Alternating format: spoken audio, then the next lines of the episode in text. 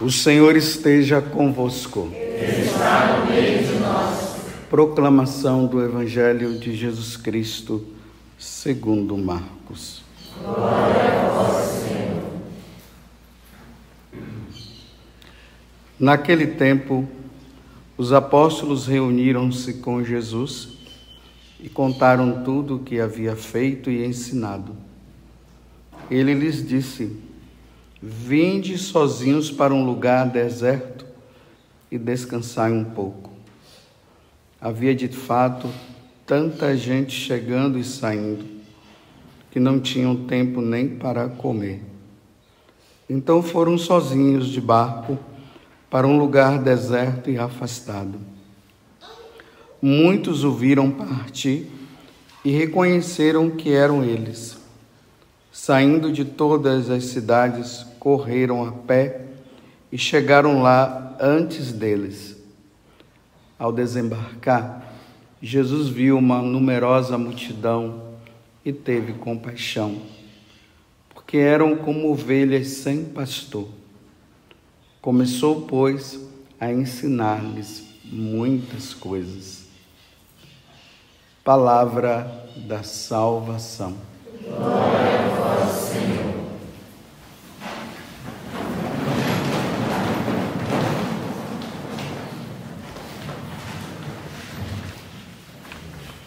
Já há alguns dias nós estamos nesse capítulo 6 do Evangelho de São Marcos.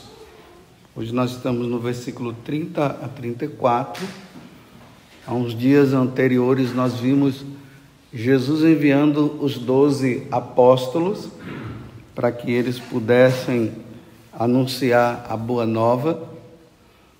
Depois teve um intervalo, aí se falou de, dessa questão que nós vimos ontem, da morte de João Batista. E agora os discípulos, os apóstolos voltam felizes para contar para Jesus que foi maravilhosa a missão deles. E aí Jesus manda que eles descansem. Vamos descansar. Mas a multidão continua indo atrás de Jesus. Eles não encontram momentos para isso. Jesus tenta de novo. E no final, Jesus olha e vê o povo, começa a ter compaixão desse povo. E aí ele termina dizendo: eles eram ovelhas sem pastor. E começou a ensinar-lhes muitas coisas. Sempre ali no Evangelho, ali para o, povo judeu, eles tinham uma compreensão do, do significado de uma ovelha sem pastor. Porque o pastor ele cuida das ovelhas. E as ovelhas, elas necessitam do pastor. Porque se o pastor não cuidar das ovelhas, o lobo poderá vir comer, comê-las. Então há essa unidade entre um e outro. Por isso que no Evangelho de São João, Jesus fala né, que a ovelha ela conhece a voz do pastor. Ela sabe distinguir né? se o, o lobo vem ou se vir um mercenário, melhor dizendo. O mercenário vai falar, ela vai dizer: não, esse não é o pastor. Ela só atende a voz do pastor. Então ele está dizendo agora o quê? Ele percebeu que aquele povo que estava ali, eles estavam como pessoas sem um líder. E não tendo um líder, não tendo uma pessoa que pudesse conduzi-los, eles poderiam se perder. Então, até mesmo em meio ao cansaço dos discípulos, Jesus vai lá e começa a ensinar. Ensinar o quê? Ensinar o caminho. O caminho, que caminho é esse? Esse caminho que nos leva ao céu, que é o nosso fim. Nós precisamos entender que nós não estamos aqui nesse mundo apenas para ser padre, para casar, para ser missionário sabe lá o que, para ser presidente. Ah, então é para isso que eu estou aqui. Aí as pessoas dizem assim, né? Deus tem um grande propósito na sua vida, mas às vezes esse propósito que as pessoas dizem se torna um propósito muito humano. Mas bom, mas não é o, o propósito maior. O, o propósito maior que Deus tem para nós é o último fim. O último fim nosso é Deus. É lá que tudo vai começar e vai começar sem ter um fim. Não vai terminar. A nossa vida aqui na terra, ela termina. O, o, o, o próprio salmista fala que a nossa vida aqui na terra é um sopro, passa. É como aquela flor. De manhã ela está linda, de noite, na parte da tarde, ela está murcha. Para dizer, a nossa vida é assim, ela é passageira. Então, dentro de nós precisaria ter uma compreensão do verdadeiro sentido da nossa vida. O verdadeiro sentido da nossa vida é Deus, é chegar a estar com Deus, é morar com Deus. Porque senão nós vamos ter até bons propósitos, nós vamos até caminhar com Deus, vamos fazer até tudo que Deus quer, mas sem o devido propósito, sem o devido fim. O fim é esse. O nosso fim é estar com Ele, como Santa Águida, né? Que nós, no dia de hoje, essa jovem, que ela se consagra inteiramente a Deus, e depois ela se coloca numa situação de escolha entre viver com aquele prefeito e viver com, com Jesus na eternidade, ela prefere viver com Jesus na eternidade. Porque o prefeito poderia dar tudo que ela quisesse, mas coisas passageiras. Você vê que tem tanta gente querendo ser rica. Aí quando se torna rica, parece que chegou no fim. Agora eu sou rico. O que é que tem mais a fazer? Por que, que tem pessoas que acham que elas vão ser felizes sendo ricas. E depois a gente ouve notícias que aquela pessoa que tinha de tudo, ela se matou. Então, a, a verdadeira felicidade não está na riqueza. Aí, a verdadeira felicidade está em, em, em se casar. Aí a pessoa casa e depois ela percebe que tem algo a mais. Por exemplo, eu sou padre, aí tem o jovem que quer ser padre. Aí depois que ele se torna padre, ele vê que tem que ainda está faltando alguma coisa. E isso que falta é a felicidade plena. A felicidade plena, ela só vai se dar em Deus. Aí o que acontece? Nós buscamos tudo aquilo que nos faz feliz nesse mundo e que é passageiro, e não transcendemos, ou seja, não vamos além, nós paramos aqui. E por nós pararmos aqui, o que é que acontece? Chega um momento que a gente acha que é sem graça. Nossa, me empenhei tanto nisso e, e não foi, não era o que eu pensava, não era o que eu imaginava. Então tem algo a mais. Então Jesus começa a ensinar e mostrar para eles que existe algo a mais e é este fim. É para isso que nós devemos lutar. Bem, se eu sou padre, eu luto no meu sacerdócio para chegar no fim. Vocês que são casados, vocês lutam dentro da vida matrimonial para chegar ao fim. A freira, o médico, sabe lá, qualquer um que tem a sua profissão, eles precisam sempre estar ali, mas aquilo ali não é a meta final. É um meio para ir para lá. Então as pessoas, o que é que acontece? Elas buscam apenas a felicidade aqui na terra. E aqui é uma coisa que nós vemos hoje no cristianismo. As pessoas elas querem Jesus para ter uma felicidade aqui. E nós deveríamos querer Jesus para nele nós compreendermos que existe uma felicidade além dessa. Aí, quando a felicidade está além dessa, aí nós vamos desprezando, de uma certa forma, aquilo que nos torna felizes, mas uma felicidade que é passageira, nós desprezamos e buscamos algo que vai além. Vocês entenderam? Aí vejam, há uns dias atrás, o povo de Deus, eles tinham sempre como governante, quem governava eles era o próprio Deus, é o chamado governo teocrático. Deus é o centro, é Ele que manda é Ele que diz, Deus coloca as leis e todo mundo se volta para Ele e é governado por Deus. E Deus, Ele quer sempre para nós o bem maior. Tudo que Deus nos dá, tudo que Deus nos ensina, é sempre para o bem, e é para um bem maior, não é um bem menor. Aí o povo se dirigiu para Samuel e começou a dizer o que para eles? Ah, nós queremos ter um homem governando, nós não queremos Deus, não.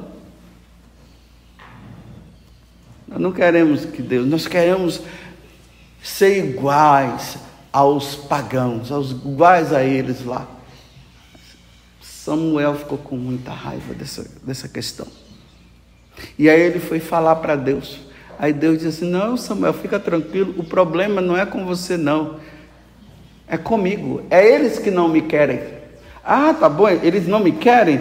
Tá bom, eu vou dar um, um, um que vai governá-lo. E aí veio quem? Saul. Não prestou. Aí Saul pisou na bola, Deus mandou quem? Davi. Davi até que governou bem, mas também vacilou. Aí agora Davi coloca nas mãos do filho dele, Salomão, para que Salomão pudesse, pudesse continuar governando. Então, vejam só.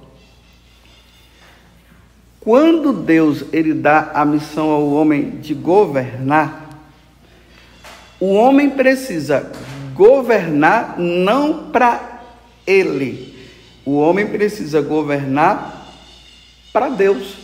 Por isso que numa época da igreja existiam o, o Papa e o Imperador. O imperador, quando ele era escolhido, era a igreja que ia lá e coroava e consagrava aquele, aquele imperador, aquele rei, porque o rei estava ligado à igreja. Então eles governavam de acordo com os ensinamentos da própria igreja. Assim também, Davi, quando ele governava, ele, apesar de ele ser um homem, mas ele governava segundo os princípios, segundo os ensinamentos de Deus. Não era uma coisa assim separada o governo terrestre de um lado e o governo celeste, vamos dizer assim, do outro. O Papa de um lado, o imperador do outro. Não, eram juntos. A missão era a mesma. A função, no fundo, no fundo, era a, a mesma. A função era de chegar ao fim, ao fim último. Um governando de um, governando, o outro governando, mas era uma coisa só. Vocês entenderam aqui, né? Aí teve um tempo que separou. Aí você vê agora sim, os governantes civis, eles pensam nas coisas terrenas e aí eles governam segundo as leis civis, sem a lei de Deus, e a igreja está ali, no caminho dela, governando para levar o povo para o céu. Houve essa, essa separação que não deveria haver separação. Então, Salomão, quando ele recebe o encargo, porque Davi tinha dito assim: Nossa, eu moro num grande palácio. E vejam só, e a casa de Deus está aqui, nessa tendazinha, nessa barraca, que chamava tabernáculo. Ele disse: Não, não é possível. Deus também tem que estar num lugar de honra. Aí ele diz: Vou construir. E na hora que ele vai construir, Deus envia o profeta Natan e diz para ele: Não, você não pode construir, porque se matou muita gente. Muitas pessoas você matou. Então nós vamos fazer o seguinte: o seu filho, é ele que vai construir o templo. Olha, construir o templo significa um povo voltado para Deus, que oferece sacrifício a Deus, que faz como o, a, o salmo de hoje, que é o salmo 118, o salmo 119, esse salmo ele é belíssimo. Por que, que ele é belíssimo? É uma exaltação à lei de Deus. São muitos capítulos, ou versículos, acho que são 179 ou 136 versículos que ele tem. Você leva ali uns 15 minutos, acho, lendo esse, esse salmo. E aqui o, o, o, o refrão está dizendo assim: olha, ó Senhor, ensinai-me os vossos mandamentos. Então, veja, construir o templo significa colocar a lei de Deus aonde o povo deveria ouvir a lei de Deus para não se desviar do caminho, do caminho, qual é o caminho? O fim último que é um dia estar com Deus. E o lugar do oferecimento de sacrifício pelos pecados do homem. Porque o homem ofende a Deus. Então o homem precisaria oferecer o sacrifício. Então, olha que missão árdua e grande de Salomão. Ele tinha que construir o templo nas medidas que Deus tinha dado, não podia errar. Tanto que no livro das crônicas, quando o templo é construído, aí ele entra e aí acontece a Shekinah, ou seja, aquela fumaça, né, que dizer que é a glória de Deus, ela desceu, desceu, e aí Salomão começou a rezar dizendo que todas as orações que o pessoal fizesse pudesse chegar ao coração de Deus e que ali oferecesse o sacrifício. Para quê? O que é que está por trás de tudo isso? Que o povo precisaria ser governado por um homem de Deus. Porque se não fosse um homem de Deus, o pessoal poderia se desviar do caminho que levaria ao seu fim, que é Deus. Então Salomão, ele se depara com essa grande responsabilidade. Não é governar por governar. Não é governar para se ter um cargo. Não é governar para dizer eu sou poderoso. Não é governar para dizer todos vocês têm que me obedecer, porque aqui quem manda sou eu, porque Deus me deu esse cargo. Não, governar significa fazer com que o povo não saia do caminho, não se desvie do caminho. Então ele vê a responsabilidade dele e disse: Veja só, eu tenho que construir o templo, onde o, o sacrifício deve ser oferecido, onde a lei de Deus deve ser proclamada e o povo todo deve ir para lá. Que responsabilidade, meu Deus, que o Senhor está me dando. Eu sou um adolescente. E se eu não fizer tudo certo? O povo vai perecer, vai se perder. Me ajuda, Senhor. Aí ele pede a sabedoria.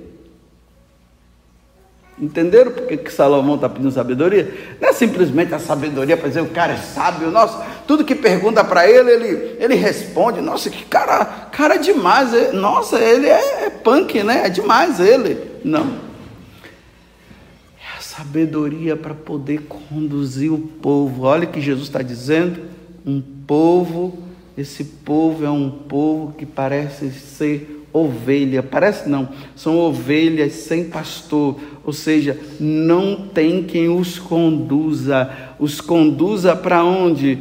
Para o bem maior. Por isso que ele diz: rezai ao Senhor da messe que envie operários para essa messe. Então Salomão ele disse: Senhor, então me dê sabedoria, me dê compreensão, para eu poder saber distinguir entre o bem e o mal. O bem que nos conduz a ti, fim último, e o mal que nos desvia e nos leva a um fim último que é a perdição eterna. Dai-me sabedoria. Agora veja, meus irmãos, o quanto que um pai e uma mãe precisa ter muita sabedoria para que esse filho que foi gerado nesse ventre dessa mãe, o pai e a mãe devem ter muita sabedoria para saber conduzi-los no caminho que leva ao fim. Não é somente dar uma educação, dar uma profissão para o filho. Nossa, agora estou realizado. Meu filho agora é, tem um diploma. Sim, tem um diploma, mas é um pagão se realizou humanamente, mas está faltando a segunda realização, que é o desejo de ser de Deus e caminhar no caminho de Deus. Essa sabedoria que o pai e a mãe devem ter. Sabedoria que o, o Kleber e a Rose precisam ter em relação a Bruna. Até sorriu agora para mim.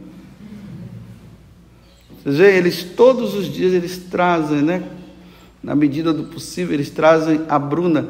A Bruna vem crescendo desde a barriga da, da Rose, vem crescendo, já nasceu, se formou no ventre, melhor dizendo.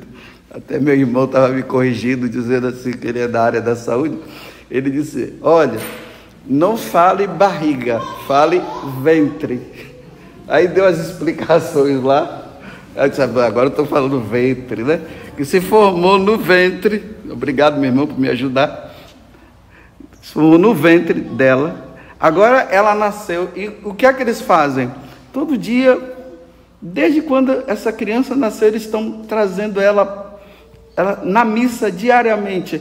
Essa menina, ela está crescendo, já ouvindo a voz dos padres no ambiente, em casa, provavelmente eles ensinam ela, ela está com o texto na mão, não sabe nem o que é, que é texto, mas está ali. Primeiro é assim: vem a a palavra, as coisas sem o entendimento, para depois vir o entendimento. Então, ela está vendo o texto, ela faz, porque ela vê o pai e a mãe rezando, ela pega, aí depois um dia ela vai dizer, mas o que, que é isso? Ah, isso aqui é isso.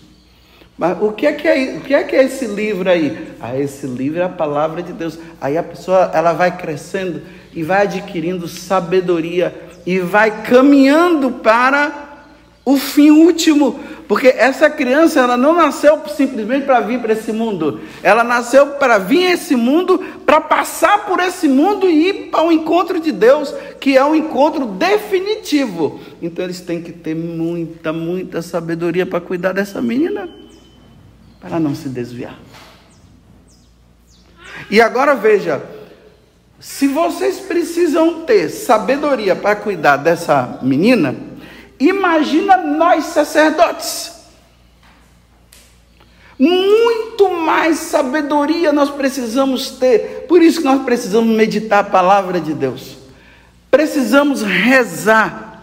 Imagine um pároco ele tem uma responsabilidade muito grande para conduzir todos aqueles paroquianos para o céu. Essa é a missão do pároco. Aí celebra a missa, os sacramentos, eles têm que ensinar o, certo, o caminho certo. Imagine nesse mundo tão plural que nós que estamos hoje. Imagina eu como sacerdote, aí ensino tudo para vocês o errado. É perder, é perder uma alma, é perder duas, é perder três, é desencaminhar. Então você vê ali uma ordenação sacerdotal, né? Aquela emoção, aquele seminarista que está lá, aquele diácono, aí recebe aquela coisa toda, todo mundo feliz e aquela coisa toda. Que responsabilidade está sobre aquele rapaz que está sendo ordenado que responsabilidade, meu Deus. Senhor, dai-me sabedoria, muita sabedoria, para que o mundo não entre. Quando aqui no, no, no Salmo 118 diz assim: Como um jovem poderá ter vida pura? Aqui, pura, não está relacionado só à questão sexual, não.